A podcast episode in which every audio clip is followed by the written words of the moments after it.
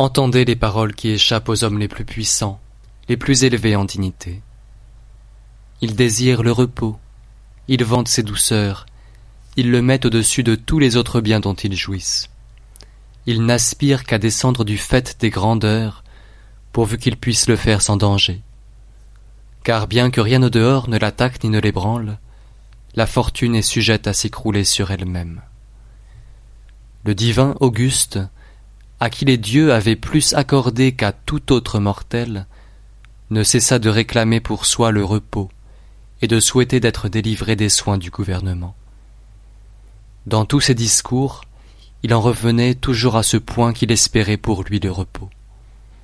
Au milieu de ses travaux, il trouvait pour les alléger une consolation illusoire, mais douce toutefois, en se disant Quelques jours je vivrai pour moi. Dans une de ses lettres, adressée au Sénat, où il assurait que son repos ne manquerait point de dignité et ne démentirait point sa gloire, j'ai remarqué ces mots. Mais de tels projets sont plus beaux à réaliser qu'en spéculation. Cependant, mon impatience de voir arriver un moment si passionnément désiré me procure du moins cet avantage que puisque ce bien se fait encore attendre, j'en goûte d'avance les douceurs par le seul plaisir d'en parler. Combien faut-il que le repos lui parût précieux, puisqu'à défaut de la réalité, il en voulait jouir en imagination.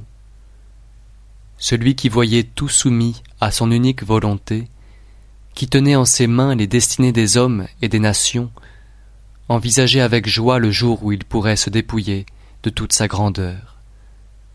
L'expérience lui avait prouvé combien ces biens, dont l'éclat remplissait toute la terre, coûtaient de sueur, et combien ils cachaient d'inquiétudes secrètes. Forcé de combattre à main armée d'abord ses concitoyens, ensuite ses collègues, enfin ses parents, il versa des flots de sang sur terre et sur mer.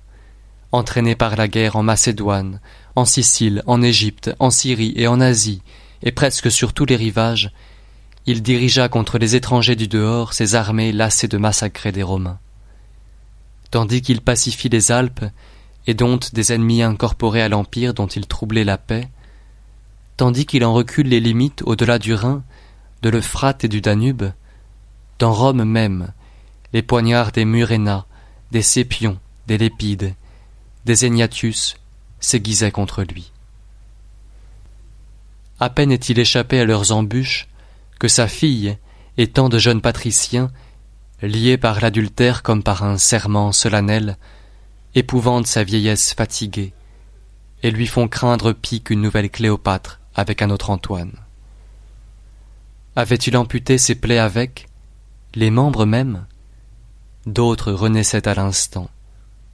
Ainsi, dans un corps trop chargé de sang, toujours quelque épanchement s'opère. Auguste désirait donc le repos. Dans cet espoir, dans cette pensée, il trouvait l'allègement de ses travaux. Tel était le vœu de celui qui pouvait combler les vœux de tout l'univers.